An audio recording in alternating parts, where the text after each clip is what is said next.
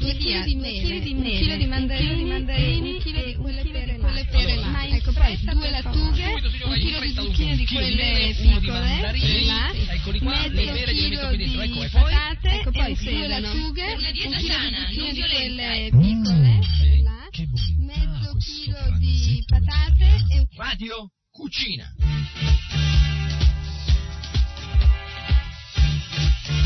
Fantastico. Per una dieta sana, non violenta, siate vegetariani. un sacco di ricette squisite. Radio Cucina, nuova serie, a cura di Paramacarona Devidassi.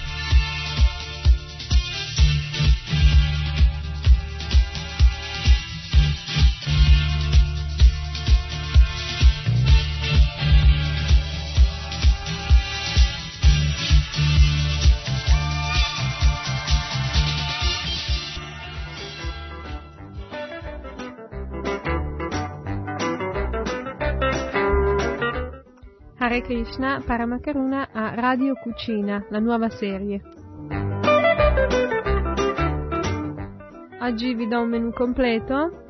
Vi voglio parlare del riso in insalata vegetariano. Molti di voi conoscono il riso in insalata, ma in genere ci sono dentro delle cose innominabili. Poi ci mettiamo nel menù, ci mettiamo peperonata col panir fritto, no? con i cubetti di panir fritto, molti già hanno capito un po' di cosa si tratta. Poi c'è mm, delle piccole tortine salate di formaggio e besciamella. Poi ci sono le arance alla ricotta e una bevanda classica indiana, girapani. E sarebbe eh, l'acqua profumata al cumino. Le ricette ve le do tra poco.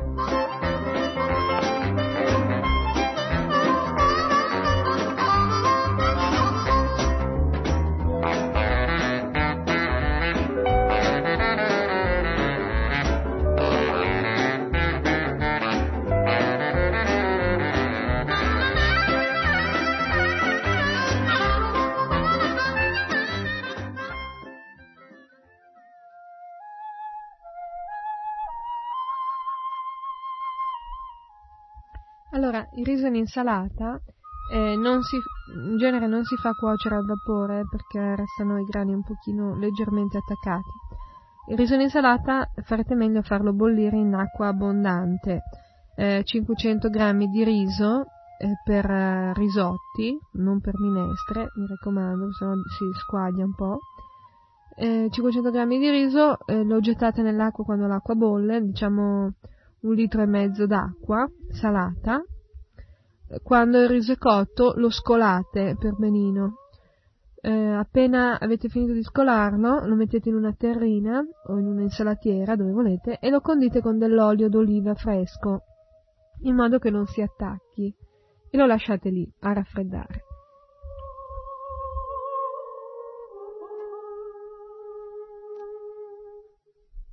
Nel frattempo si possono preparare gli altri ingredienti.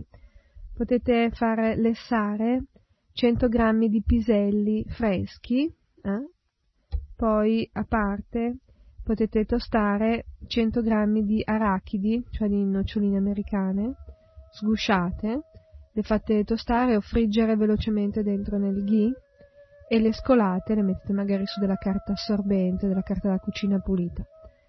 Poi eh, potete far lessare anche una o due carote mh, fresche, di quelle piccole, carote non quelle grosse, da, legnose, eh, no, quelle, usate delle carotine proprio tenere, eh, mi raccomando.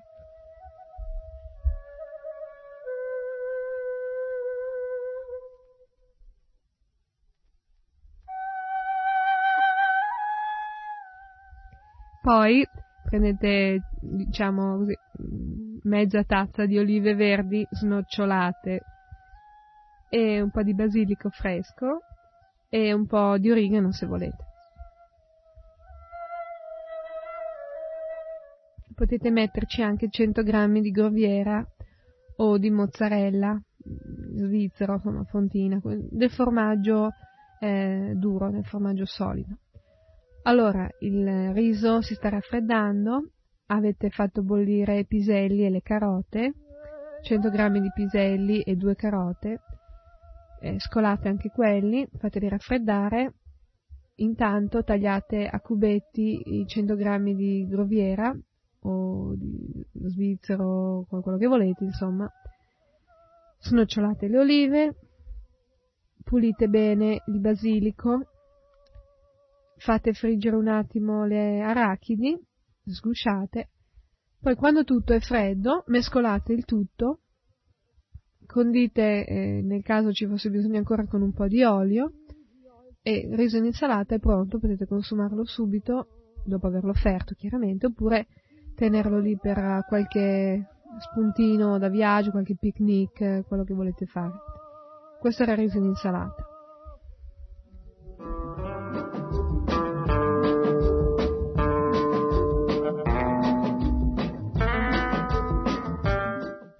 Poi la peperonata con il panir. La peperonata è una cosa abbastanza classica della cucina italiana eh, vi do un suggerimento per farlo, per farla molto buona e per farla, per dargli un tocco speciale, vegetariano soddisfatto, da vegetariano soddisfatto. In genere le peperonate, come tutte le altre preparazioni di verdure, eh, sono considerati dei contorni, non dei secondi piatti. Quindi se volete eh, evitare di fare la figura del contorno, metteteci dentro qualche cos'altro perché soltanto verdure così da sole, specialmente se invitate degli amici, così vi daranno una fama proprio di vegetariano scal- scalcinato. Meglio fare, farsi una fama di vegetariano serio.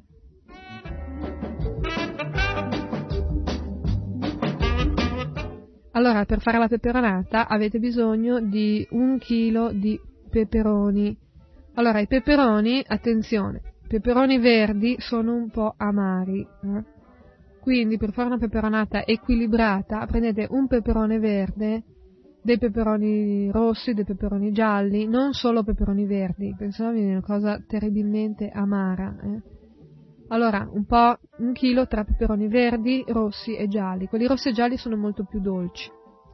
Allora, lavate bene i peperoni, tagliateli a striscette, intanto mettete sul fuoco una pentola con 50 grammi di burro e 50 grammi di olio, cioè un cucchiaio di burro e un cucchiaio di olio. Nel frattempo potete sbucciare anche due patate medie, tagliarle a dadini e anche del basilico fresco, un mazzetto di basilico fresco, lo lavate e lo fate a foglioline mm, belle che non siano marce, mi raccomando, belle pulite. Allora, mettete il tutto dentro nella pentola con il eh, burro e l'olio, fate rosolare, dopodiché quando è rosolato aggiungete ehm, dei pomodori, possiamo mettere 500 grammi di pomodori ben maturi da sugo, possibilmente quelli perini o San Marzano, cioè proprio da sugo, eh, non quelli da insalata, quelli rotondi, grossi, no, quelli no. Allora, 500 grammi di pomodori da sugo, se volete spellarli prima c'è un sistema, c'è un sistema classico per spellare mm, i pomodori, o li fate scottare nell'acqua bollente un attimo, li scolate e poi li mettete dentro nelle preparazioni dopo averli spelati, o se no c'è un altro sistema, senza acqua calda, senza scottarsi, senza aspettare tanto tempo. Col retro del coltello, col retro della lama del coltello dove non taglia, passate su e giù per la pelle del pomodoro per due o tre volte, la pelle si staccherà da sola, tutta intera, tutta insieme, senza rompersi, soltanto alla pelle. Questo è un sistema molto, molto buono, molto facile, molto tranquillo e sicuro.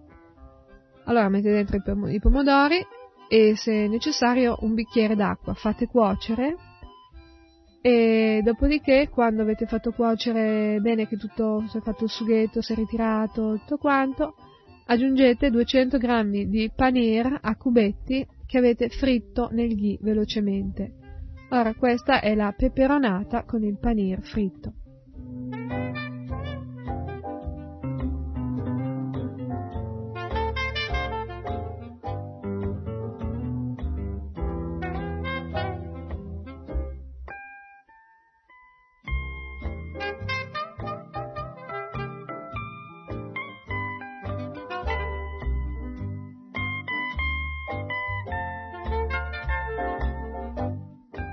Allora, poi eh, le tortine salate sono molto semplici, eh, vi ricorderete le pies che vi ho dato, sono una, una delle basi delle mie preparazioni, sono molto facili, molto veloci da fare e sono sempre molto buone. Si fa con una tazza di farina, un terzo di tazza di burro, due cucchiai di acqua molto fredda, gelata, e si fa questa pasta, si stende molto sottile nelle formine, se avete delle formine per eh, crostatine sono perfette, altrimenti potete prendere quelle tegliette di alluminio per le pizze, di quelle che tipo usa e getta, quelle, anche, anche, quelle vanno bene, fate sottili sottili. E, um, il ripieno si fa in questo modo, fate una besciamella, soliti 50 g di farina, 50 g di burro, latte a volontà, eh, la farina tostata nel burro, poi quando è cotta la farina togliete dal fuoco, mettete il latte pian piano mescolando, sale, noce moscata ed ecco qua la besciamella. Poi ci mettete in, in questo ci mettete dentro nella besciamella, quando è ancora calda, 100 g di eh, formaggio svizzero tagliato a pezzettini o grattugiato ancora meglio, 100 g di mozzarella e 100 g di formaggio parmigiano grattugiato anche, tutto grattugiato, mescolate bene. E con questo ripieno eh, foderate la sfoglia eh, che chiaramente non è né dolce né salata, quindi può essere benissimo usata anche come un salato, ricoprite con delle striscioline di pasta, eh, potete fare dei bei disegni, delle belle decorazioni, eh, secondo la vostra fantasia, cuocete in forno e questa è la tortina salata alla, ai formaggi.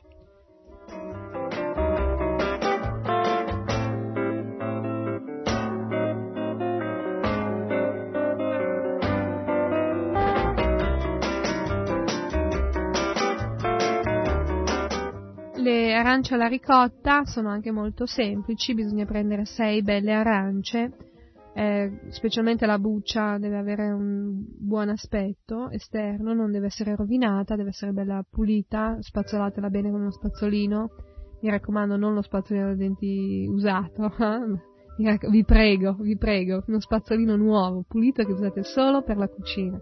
Io ho letto in certi in certi libretti proprio abominevoli che usano lo spazzolino da denti vecchio per pulire le cose, cioè no, no, no. Se volete usare uno spazzolino da denti va bene, però nuovo, eh, mi raccomando, nuovo, non confondetelo con quello del bagno, mi raccomando, perché Krishna proprio non apprezza questo genere di, di idee.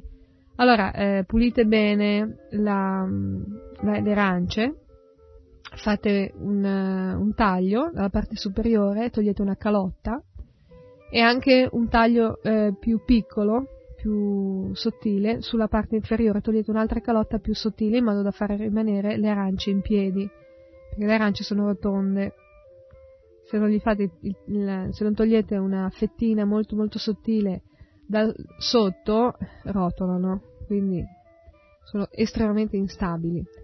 Allora, le arance, una volta che le avete scoperchiate e rese stabili, tagliando un pezzo di sotto, le scavate, scavate la polpa sei, di 6 arance e mette, la mettete da parte.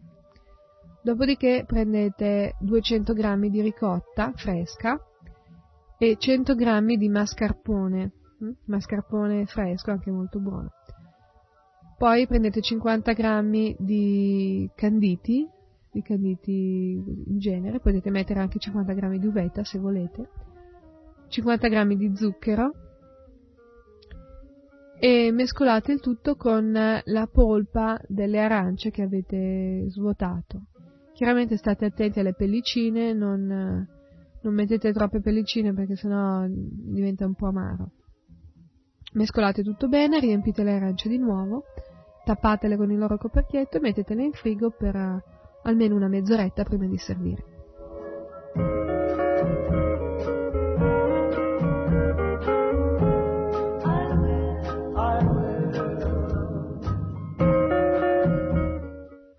Invece dei canditi e delle uvette, nel, nel, formaggio da, nel, formaggio dolce da mettere nelle arance, potete mettere anche del pistacchio, 50 mm, g di pistacchio sgusciato, non salato, mi raccomando, delle mandorle tostate, leggermente tostate, non salate, e invece dello zucchero, invece di 50 grammi di zucchero, potete mettere un bel cucchiaio di miele, eh, di miele buono, se, se è di fiori d'arancia è la perfezione. E lo stesso procedimento, infilatele nel frigorifero e lasciatecele per almeno mezz'ora.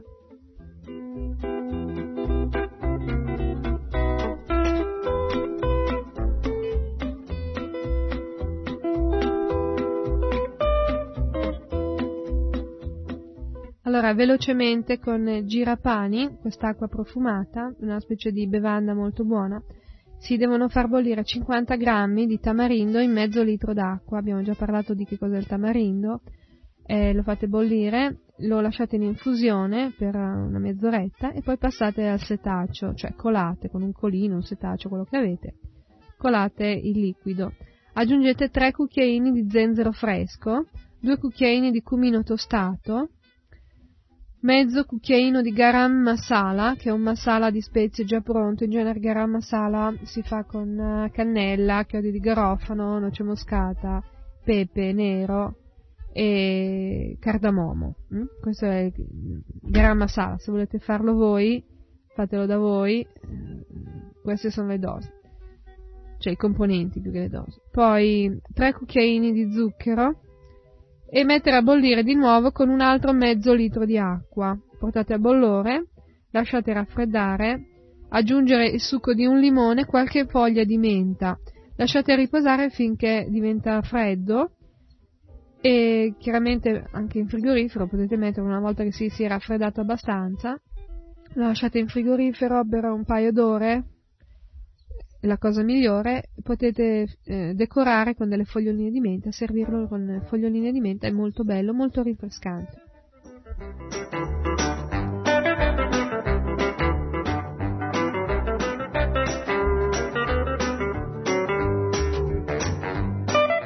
Allora, siamo giunti al momento della ricapitolazione, eh? ricapitoliamo.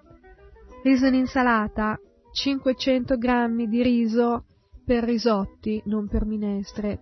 Mettetela a bollire in un litro e mezzo d'acqua bollente salata. Quando è cotto il riso scolatelo, questo non si fa come riso a vapore, si fa bollire e poi si scola, in modo che risulti veramente ben staccato un chicco dall'altro. Anche se, per, se perdiamo un po' di sali minerali, di amido, pazienza. Questo è riso in insalata, è tradizionale farlo così poi eh, 100 g di piselli, di piselli freschi bolliti, due carote, eh, due carote tenere, eh, bollite, affettate finemente, poi ci vuole ancora 100 g di groviera o di mozzarella o di fontina, secondo di quello che avete a disposizione, una mezza tazza di olive verdi snocciolate o anche una tazza, secondo se vi piacciono molto, vedete di più, poi 50 grammi o 100 grammi di arachidi tostate o fritte leggermente, velocemente nel ghee, poi un mazzettino di basilico e se volete un po' di origano anche. Condite bene con uh, olio e sale, olio d'oliva fresco, è un riso in insalata che può andare bene per moltissime occasioni, specialmente d'estate. È molto, molto fresco per una cena d'estate è molto gradevole. D'estate in genere uno non si mette mica lì a fare minestre, zuppe calde. No, cioè un bel riso in insalata e via che vai. Offrir, offrirlo a Krishna, eh, mi raccomando. Allora, seconda ricetta, la peperonata con il panir fritto. Anche questa è una ricetta abbastanza mm, caratteristica dell'estate. Bisogna prendere un chilogrammo di peperoni maturi. Eh, diciamo che questi peperoni devono essere divisi tra verdi, gialli e rossi, non prendeteli tutti verdi, non prendeteli tutti gialli e tutti rossi, perché il segreto sta in un equilibrio buono di questi sapori. I verdi sono un po' amari, i gialli e i rossi sono molto dolci, mettendoli insieme viene a fare una cosa equilibrata. Poi due patate, due patate medie, sbucciate, lavate, tagliate a cubetti, le mettete a soffriggere peperoni e patate dentro in 50 g di burro, 50 g di olio, circa un cucchiaio di burro e un cucchiaio di olio, fatele rosolare un attimo, Aggi- potete aggiungere delle spezie, eh, le uniche spezie che vi consiglio praticamente sono il peperoncino rosso e la zaffettina, non metteteci delle altre spezie perché diventerebbe una cosa strana. Potete metterci del basilico fresco invece, molto buono. E poi ci mettete 500 grammi, quando sono un po' osolati, eh, ci mettete 500 grammi di eh, pomodori maturi da sugo, eh, possibilmente spellati. Non mettete il sugo perché il bello della peperonata è proprio i pomodori interi che si cuociono, diventano tutta una, una verdura unica. Poi quando la peperonata è cotta, è pronta, chiaramente dovete salarla e aggiungete dei cubetti di panir fritto, eh? più diciamo abbastanza grossi, abbastanza visibili. Ecco, questa è la peperonata. Poi le tortine salate al formaggio, abbiamo detto la solita pasta per le pies che si fa con una tazza di farina, un terzo di tazza di burro e due cucchiai di acqua molto fredda. La, il ripieno si fa con una besciamella, una besciamella che vi ho già spiegato come fare, sono 50 g di farina tostati in 50 g di burro. Quando la farina è cotta spegnete, mettete il latte, aggiungete un pizzico di sale, un pizzico di noce moscata e poi i formaggi grattugiati. Questi formaggi grattugiati possono essere 100 g di mm, svizzero, 100 g di mozzarella, 100 g di parmigiano. Se volete invece dello svizzero mettere della, della fontina, così comunque in genere è meglio lo svizzero. La fontina ha un sapore piuttosto molto più piccante dello svizzero, più pesante, meno in virtù. Già lo svizzero è poco in virtù, figuriamoci la fontina. Poi così mettiamo tutto insieme, tutto bello grattugiato, dentro nel ripieno, cioè questo ripieno si mette dentro nella pasta che avete messo in una tortiera piccola, in formine per, per crostatine, alla perfezione, potete fare delle decorazioni con delle strisce di pasta in superficie e queste sono le tortine. Sempre velocissimamente passiamo alle arance alla ricotta, sono sei arance, belle mature, belle grosse, e mm, con un aspetto impeccabile, eh? ineccepibile. Non fate le arance tutte storte, tutte, cioè prendete quelle più belle.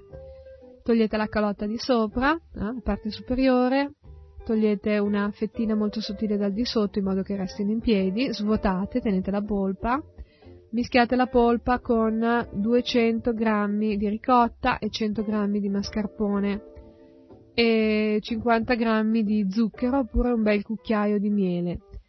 Dentro eh, questo formaggio dolce potete mettere 50 g di canditi e 50 g di uvette ammorbidite oppure potete mettere 50 o 100 g di pistacchio e 50 g di mandorle tostate leggermente, raffreddate e, e tritate grossolanamente. Mettetele dentro nell'impasto di formaggio, riempite le arance, piazzatele in frigorifero per almeno, almeno, almeno mezz'ora, offrite la Krishna e servite con il resto del pranzo. Ultima ricetta, velocissimamente, è girapani, è quest'acqua fatta con tamarindo, zenzero fresco e spezie. Allora, bollire 50 g di tamarindo, 50 g di tamarindo in mezzo litro d'acqua. Lasciare in infusione e passare a setaccio. Aggiungere 3 cucchiaini di zenzero fresco, 2 di cumino tostato, senza niente, tostato solo, non soffritto, mezzo cucchiaino di garam masala, 3 cucchiaini di zucchero, mettere a bollire di nuovo con un altro mezzo litro d'acqua. Ecco, poi mm, aggiungete il succo di un limone e qualche foglia di menta. Lasciate riposare, raffreddate bene, mettete anche in frigo, nel frigorifero per eh, un'ora o due ore e basta, è pronto, potete servirlo. Questo è un menù completo che vi ho dato anche oggi. Mi raccomando, fate una bella offerta, tra pochi minuti c'è l'offerta, l'offerta lampo. e poi telefonatemi per dirmi com'era. Eh? Jai. Hare Krishna.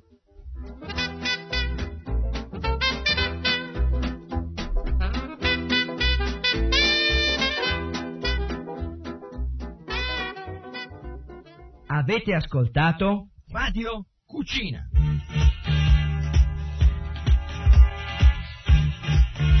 Fantastico. Per una dieta sana, non violenta, siate vegetariani. Un sacco di ricette squisite. Radio Cucina, nuova serie, a cura di Paramacaruna Devidassi.